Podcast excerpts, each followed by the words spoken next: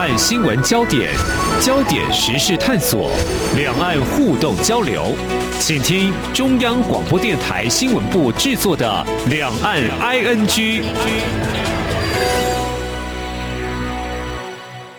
大家好，我是宛如。在这一集节目呢，想跟大家来介绍一本新书。这书名很长哈，大家要这个稍微听一下，我很快速的念过。书名叫做《真相制造》。从圣战士妈妈、集权政府、网军教练、境外势力、打假部队、内容农场主人到政府小编，好，这个我是一口气念完，中间还有一点点 NG 停顿。那重点是呢，其实这一本书在七月二号出版之后，其实。受到非常大的一个瞩目，因为在最近这几年“假新闻”这三个字，我想听众朋友应该是印象非常非常的深刻，甚至我们很多对一个事情的看法、认知都。受到一些不实资讯的左右，那我们怎么样来看这一本很精彩、非常非常精彩的一本书呢？今天啊，宛如特别邀请到新书的作者，同时也是现在忙碌的作者刘志新来跟大家介绍他最新所出版的这一本新书《真相制造》。那志新呢，同时也是报道者的副总编辑。志新你好，二如姐好，大家好。好，就是说到志新，真的最近很忙哦，因为书出版之后，志新不。断的有各种线上的新书发表会、书友会、座谈会，还自己录了一个 podcast，所以我想应该要早一点，赶快把你约到手，不然你接下来是真的七月下半月又有非常多的一个跟读者的互动。这个话不多说，因为今天我很担心三十分钟根本谈不完。因为题目又非常的多又大，所以我们先来谈谈吧。身为一个从记者到作者啊，我记得我这个听了你的 podcast，你说写书就像是一场裸奔，哈。对，因为写写写书就是我是记者嘛，然后其实通常报道最多也就是呃一两万字，但这本书后来发现其实写了十八万字，那我觉得那个。我基本上还原了我去八个国家采访的每个现场。那因为要交代的故事要建立起来嘛，比较像把脑袋里面感受到的所有的感觉全部拿出来，建立起让读者可以感受到的那个现场。所以我有点像在搭那个呃电影的那个场景一样，但是我的来源就来自于我脑袋里面的所有东西，跟我心里面的想法，让你可以体验那个故事。所以基本上是全裸的，就是 我里面有什么，我里面想什么。什么？对对对，就都是弹出来给大家看。好，因因为这个“裸奔”这两个字很惊悚，但是我觉得听志新这样子讲，哎，真的也还是蛮有道理的。因为花了五年的时间去各个国家研究，我们虽然说是各个国家，但它其实就算身在我们台湾的此刻，或者是可能我们这个收音机旁的一些就中国大陆朋友，对这些事情一定也不陌生。就像我们在看到的很多的报道、很多事件、网络社群平台的讯息，它真的是真相吗？我觉得第一个问题，像知心常在线上跟读者们分享的，就是一个真相的制造链啊，这个关系是错综复杂的。对，其实里面书里面梳理了在这一项真相制造链上面的各种角色。那其实书其中有一章是谈论中国的，大概有两三万字在谈论中国的。所以其实我们现在大部分人的资讯来源都来自于网络啊、社交媒体啊，或是这些呃传讯软体等等。但其实随着新的科技发展之后，有很多的方法降低了制造资讯的这一些门槛。然后传播的力道又更加大、更加广了，然后传播的方法也日益更新，所以当中其实有商人的存在，他们靠着传播这些资讯来赚钱，他们靠着制造这样的资讯，帮别人制造资讯来赚钱，又或是他们从这当中获得的流量来换取广告机制上面的分润，那当然就有人可以想要雇佣这些所谓的商人嘛，这个商人可能是大型的集团，也可能包括打工的这些学生。等等等，所以书里面就是这样，你可以想象它是一个制造链，然后从最大的到最小的个人其实都有，但其实他们创造出来的东西呢，就是每一天每个小时我们在网络上面收到的这一些讯息，然后听这些在制造链上面每一个人他对于现代人呃所看到的这一些东西的想法，然后他们认怎么样认定真相，他们怎么样提醒我们去接受这一些资讯，我觉得是每一个人可以在这个故事书里面找到自己啦，因为每个人都是那个角色之一。原来我也是在这个产业链当中的其中一员呐、啊。当然，我觉得看完之后，我自己也产生另外一种不一样的同理，就是有些地方的年轻人，他们加入这个产业链，其实他们就就像是一个谋生的平台，就像是一个每天我们台湾的年轻人出去打工赚钱是一样的一个形态，就是、就是一份工作嘛。嗯、对啊，对啊，就是一个糊口的工具。不管是在是在印尼的网军，还是比利时的这些呃社区里面，又或是在台湾那些内容农场的场主、马来西亚的、啊、等等，大家就是赚个钱，然后就写一些可以有流量的东西。那这些只是这些东西是真真实实的会影响到一般人的生活，又甚至是一场选举。那书里面的北马其顿的这一些年轻人怎么样去影响二零一六美国大选，大概是最近世界上最著名的一个例子。对，那一开始第一篇谈到一个圣战士妈妈，这也是你开始写这本书的起心动念之一。一个妈妈怎么样去进行她自己的一场圣战啊？我觉得看了。真让人蛮心疼的。对，它是一个真实的事件，而且它持续在发生的。嗯、我后来回想，其实二零一六年在那一座所谓恐怖分子的温床这个社区看见的事情，就是接下来几年之间，在全世界，包括台湾或是各地都都会同同步上演的事情。在一座社区里面，里面有太多的弱势者，他们可能因为经济、因为宗教、因为性别、因为各种因素，处于了社会的边缘。那当他们对这个社会是焦虑不安，或是失望或愤怒的时候，透过社群网站上面，有人就会想要去收割这些情绪。他们收割这些情绪，有时候可以赚到的是钱，但有更多的人赚到的是选票、政党的支持者或者组织的参与者。那这一张描写就是当时 ISIS 怎么怎么样透过这样的手法，在全世界一百个国家，呃，就这样 recruit 了两三万个圣战士。那书的主角是其中一位妈妈，她告诉我们她怎么发现。所以书里面有一张图，大家可以参考一下，是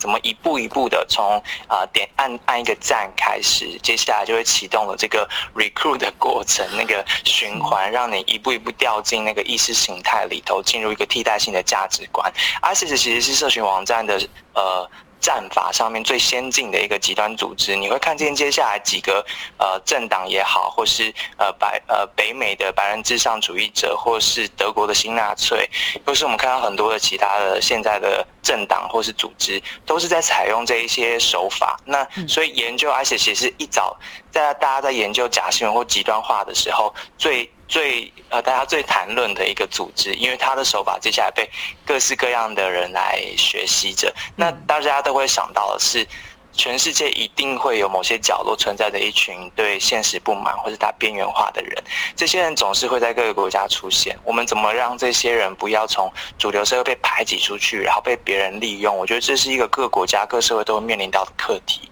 嗯，对，所以这八个国家，其实我们总归来说，就是一个此刻我们所处的世界的的一个真实的情况啊。虽然这至今很辛苦，五年走了八个国家，但是慢慢看到这个聚焦聚拢在一起，这个事情啊，不断的发生。我其实做访问之前也看到最近的一个外电的报道，是说中国试图吸引跟拉拢外国人，特别是外籍的网红，来推动中国叙事，来抗衡他们所称的西方对中国的抹黑。好，这些外籍的网红呢，他们否认说接受中国的资助，但是但这件事情，呃，也让人觉得很质疑啦，因为。在中国的外籍网红可以自由的上传 YouTube，可以前往一些拍摄的敏感性的地点。特别是我们说新疆啊，起人疑窦吧，就是平常一般的中国民众是不可能随便上 YouTube 得翻墙的。那去新疆去拍摄，更更是要要经过层层的把关的。所以这些为什么外籍的网红他们可以做到呢？这是不是也是一个中国其实不断的在扭转国际社会对于新疆这件事情的批评的声浪？我觉得在书里面，其实有一个 part 刚好就写到了中国，这也是真的，真的全世界都在关注的一个地方。是，呃，宛如姐提到这个例子，就是呃很明确的点出了问题以及问题的答案，就是 谁可以光明正大的在这时候走进新疆做影片？那谁可以光明正大在 YouTube 上面传上这些影片？那其实如果不是有有人许可的话，这些事情是没有办法在此时此刻发生的。我我做过了一篇报道，那当时候其实就是发现了呃这些制造关于在新疆生活多美好的这些影片。来自于一家就是新疆在地政府，呃，地方政府他们所成立的这个影视制作公司。所以这个影视制作公司呢，它不但会制造影片，还把影片同时翻译成多个语言。然后在呃影片的同时，里面你会看到新所谓的新疆居民之外呢，也会有外国的脸孔。然后在呃，比如说那时候在炒新疆棉的时候，就会去说哦，这边的棉花田是怎么样的耕种啊，然后转移了焦点到这个栽种法或是收收这个棉花的这些机器或人工这些等等，把整个讨论的呃焦点给 shift 掉。这只是其中的一部分。书里面其实清楚地描写到，呃，随着香港的反修例运动，接下来发生的武汉肺炎的疫情，然后加上现在的这个新疆议题的这个讨论，一步一步的中国。共产党对于资讯的操控，从本来只有境内的这个资讯审查，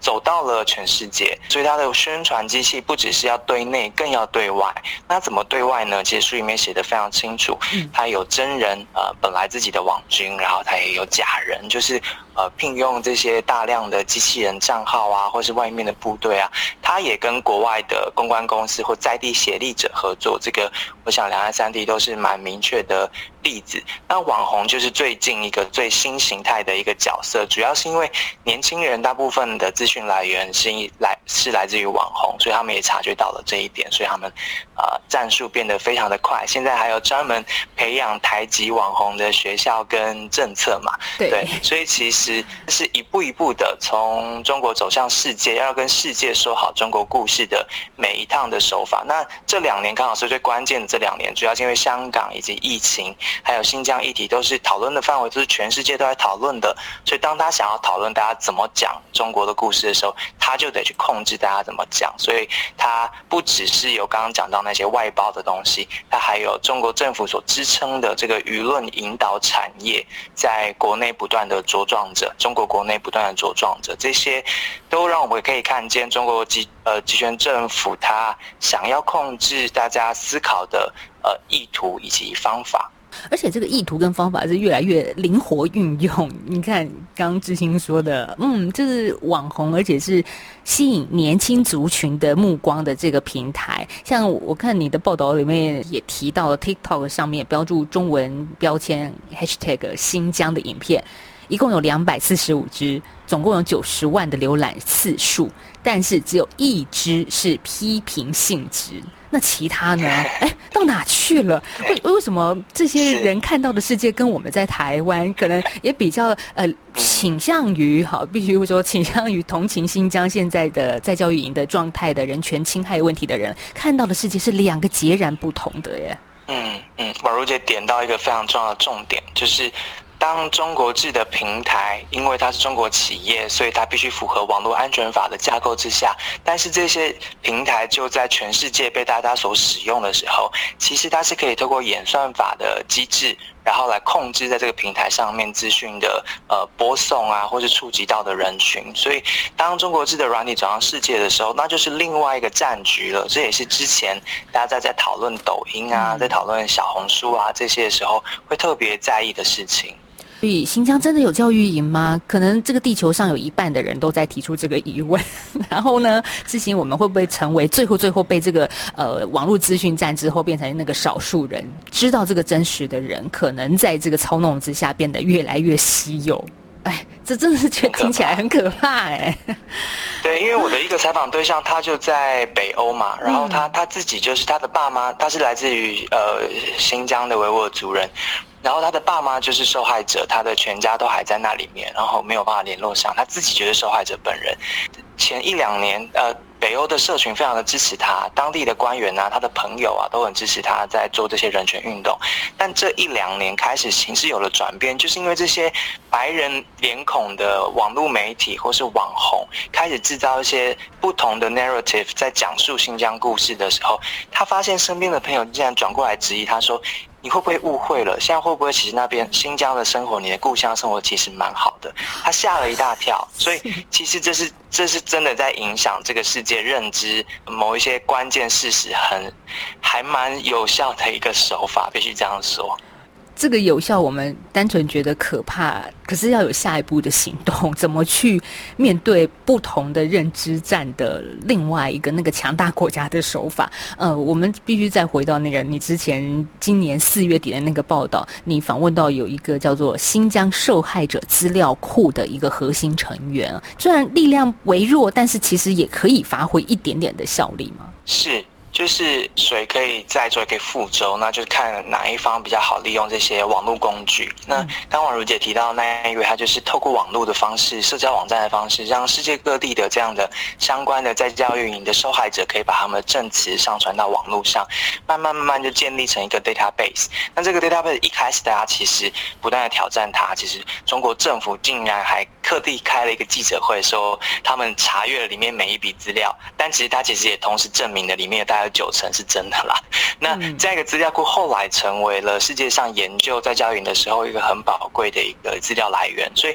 你看起来像是草根的，像是只是一个行动的东西，其实做久了，累积久了之后，一年、两年、三年，现在成为大家了解在教育营事实的一个很重要的核心的一个资料库，然后衍生出了很多国际法庭上面的现在的呃讨论啊，或是在各国的国会里面现在提出对这件事情的呃呃立场等等等，其实都跟制作资料库有关。所以其实还是很多事情可以做，还是很多人在把事实保存下来。那就是要我们能够做的事情，其实现在就是告诉大家，我们得在意事实，我们得呃理解。事实对自己的重要性，我想现在出这本书很大一个好处，是因为不能讲好处啦，但啊、呃，因为疫情的关系嘛，影响了全世界。大家现在可以扎扎实实的感受到真实的资讯，对每一个人的人身安全来说是非常重要的。因为你对于疫苗的理解，你对于疫情的掌控，是真的会影响到你自己的生命，还有你的呃生活的福祉。所以现在来重新唤起大家对于真实的在意，我觉得是我们可以做的事情。诶，如果我们再说到疫情哦，其实，在真相制造里面的中国这一个部分，其实确实看到很多事情是在中国是见不了光的。嗯，书里面就说到这个疫情，武汉是疫情的爆发点，一个外卖员看见在地人的求救讯号，也把它 PO 上了网络，让中国的网络世界因此这个火热了起来。但是最后，其实我们要谈到的是，是有人架设网站，因为他发现很多的讯息竟然不被看见，这些求救讯号的网络被看见的浏览次数跟流量是非常非常低的。是啊，是啊，大家如果还。记得的话，在疫情一开始，在武汉那时候，那个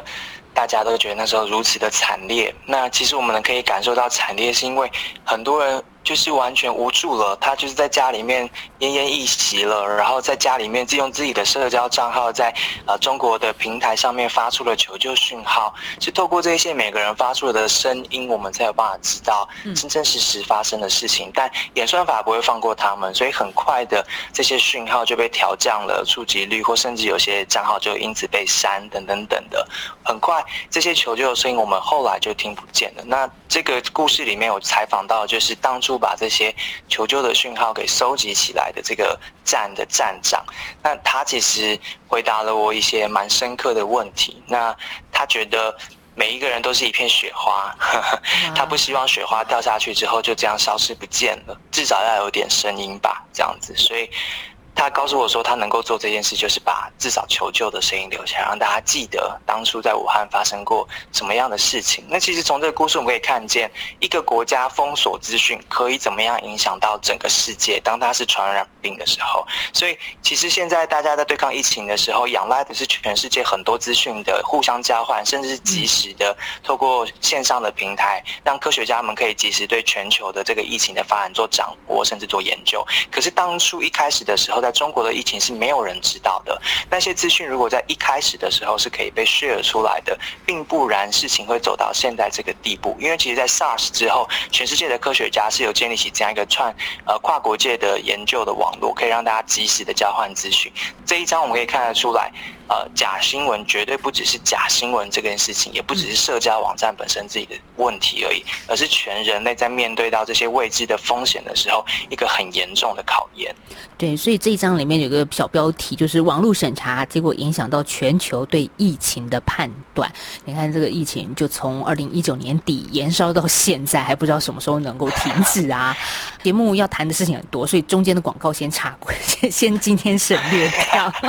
因为因为。真的，其实我们今天谈到现在都都只是皮毛而已。真的希望大家有兴趣听完之后，可以再把这本书好好的拿起来看一下。这本书叫做《真相制造》，在台湾呢，最近有非常多的一些讨论，甚至也有网络的一些书友会演讲。那如果您是海外的朋友，也都可以在网络平台上，因为。呃，网络无国界嘛，大家其实都可以上来一起参与讨论，因为这些讯息不实的讯息左右了世界，左右了选举、政治、疫情，这都是世界级的问题，不是只有在台湾啊。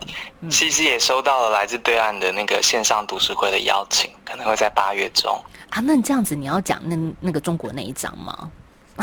我不确定，就是看他们点菜，所以我我蛮蛮讶异的，因为连马来西亚的读者，大家其实都有都有来信，所以就我我觉得大家真的可以在书里面看到自己吧，可能是因为这样，所以大家对于里面想要知想里面的故事想要知道更多。这样，嗯，志行，其实这本书你采访到很多的关键人物是非常的不容易，因为我看到你的描述，有些要透过关系人介绍，同时还要保证人陪在你身边哦，才可以做这样的访问。我想说，天哪，这是怎样一个什么侦探片，还是什么样的剧情吗？所以我们最后一小点一小小段时间来谈一下你。怎么样？真的去挖掘到这一些真的让人觉得很难以被看见的讯息的。我想，呃，这些人之所以难以被约访到，或是他不一定愿意出来讲话，是因为，嗯，他们并不并不容易被理解。这么说好了，就是很多很多站在真相制造链上，他生产这些内容农场上面内容，或是做网军的人，他不会觉得他在做假新闻。他他不觉得外界对他的指控是全然公平的，他觉得他只是在既有的这个数位的平台上面做大家想要看的资讯，然后他不一定全部是假的，有时候就是半真半假，还是带一些引导意味。那大家愿意看，那他就做，他觉得他只是在做这样一笔生意，从有的从部落格时代就一路做到现在了。可是当媒体来接触他们，或是大家讨论他们的时候，其实并不全然的呃。听他们想要说什么，所以我觉得我能够跟书里面的很多角色，包括政党里面操纵这些资讯操纵的人，或是政府里面在做这些资讯的人，他们愿意跟我谈，其实是因为呃，我我大概网路线出身的记者，所以能够理解他们在讲的这些逻辑。那我也不全然只是批判他们，我是真的想理解他们在想什么，他们站在那个位置看见的风景是什么，所以呃，能够比较开放的听他们说话吧，那当然前面就要取得很多的信任啦。比如说这个圣战士的他的妈妈，她其实相受到相当大程度的整个国家的伤害跟社会的批评嘛。那怎么样靠近他，然后让他安心的说话？其实前面是需要花相当多的时间联络，才有办法让他们放下心防，然后真的告诉你说，其实这一架影响着全世界，大家现在认知到事实的。这个流程跟逻辑背后，他们站在那个位置看见的风景是什么？你在书里面没有一个对错的价值观的评判，它并不是要告诉读者说怎么样才是具有高道德的，而是我觉得在里面看到每个人在自己位置上所扮演的角色，也就是你刚刚所说的看到的风景各有不同。有一个部分，其实我觉得也很让人觉得叹为观止，就是最后一章节，就是出口台湾民主战法。你访问了杜元甫，这个我觉得可能是身在台湾的我们会看得更津津有味的一段，就是他怎么样把我们现在的台北市市长柯批弄上台面，然后呢，一个政治素人，当时真的好多台北市民为他疯狂，可是他其实是可以透过一些手法来进行操作的。而这样子的操作不止在台湾，嗯、还现在出口到了国外去。您其实像杜元福的角色，我在法国、在印尼，然后当然剑桥分析也是类似的嘛。嗯、其实他们大概就是透过数据的爬书，可以让大家理解现阶段的社交网站上面哪一些议题是当红的，然后哪一些账号是具有声量的，然后产出这样的一份社群舆论分析的报告，然后让他的。业主就是聘用他的人去想说，接下来他要做什么样的策略。这个在中国的网络舆论产业里面，其实也有许多的大型公司在做一样的事情。那我想，呃，像这个杜元福的采访里面，他因为我们都是台湾人嘛，那其实他在东南亚看到世界上的趋势，他的一个提醒对我来说很重要，就是不要浪费这场危机。但只是说这些话从他们口中说出来，总是会有一些讽刺的意味。但其实跳开来看，你会觉得他的确讲的也没错，就是不要浪费一场危机。就是透过这样的考验，他他他觉得这个就是病毒啦，这样的资讯的乱象跟资讯的操纵，其实是病毒在考验着民主体系下面的民主社会当中的每一个人，对于真相多么在乎，对于真实的资讯有没有把握可以收可以收到，有没有能力去判断这些东西。他觉得这是。病毒在测试你这个身体的抵抗力。那当然，我们现在就会看到很多抵抗力是不足的地方，然后哪一些部位是特别脆弱的，哪一些议题是这个这个社会身体上面的伤口啊，等等等，我们会看见这一些所谓的现象。接下来我们要做哪一些事情来对抗它？这个是每个国家做出的选择非常的不一样。所以台湾篇你会看见政府小编出来告诉你，政府里面当初他们想要做的选择是什么，然后造成的副作用是什么。那当然。面对过俄罗斯攻击的这一些其他人，就会告诉你说，其实要增加就是民主社会的抵抗力。那怎么增加呢？每个人在不同的位置上面就会有不同的答案。所以座谈上面大家都问我说，那该怎么办？嗯，那我总是先问他说，你得问你自己遇到的问题是什么？比如说你是个人，那你遇到的可能是跟家人就是没有办法互动，没有办法好好谈论，意见不一样的时候，这些问题，这是你面对到的问题。那你可能要重新 review 的是，你们家里面的沟通的情况是怎么样？是不是呃呃，是不是有？